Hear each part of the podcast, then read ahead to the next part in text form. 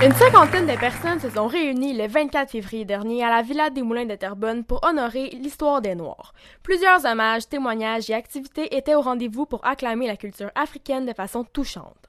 La soirée a été très enrichissante. La salle était remplie d'émotions lors de différents témoignages. Madame José Valiquette nous en glisse un mot. Beaucoup aimé ma soirée. C'était une, soirée très instructive. Vraiment, là, s'il y avait une autre soirée, j'irais à 100 Mis à part les touchants témoignages, les invités ont été émus et se sont amusés lors de toutes les activités présentes au programme. Très enrichissant comme soirée.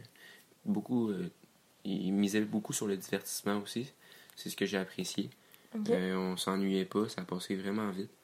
Notre société a vraiment de quoi être fière d'être aussi ouverte et accueillante face aux différentes cultures. Monsieur Bertrand Lefebvre, député du comté d'Icoto de Mascouche, nous dit euh, on, peut, on peut avoir de la difficulté à intégrer dans un noyau, mais une fois qu'on est intégré, on partage notre culture.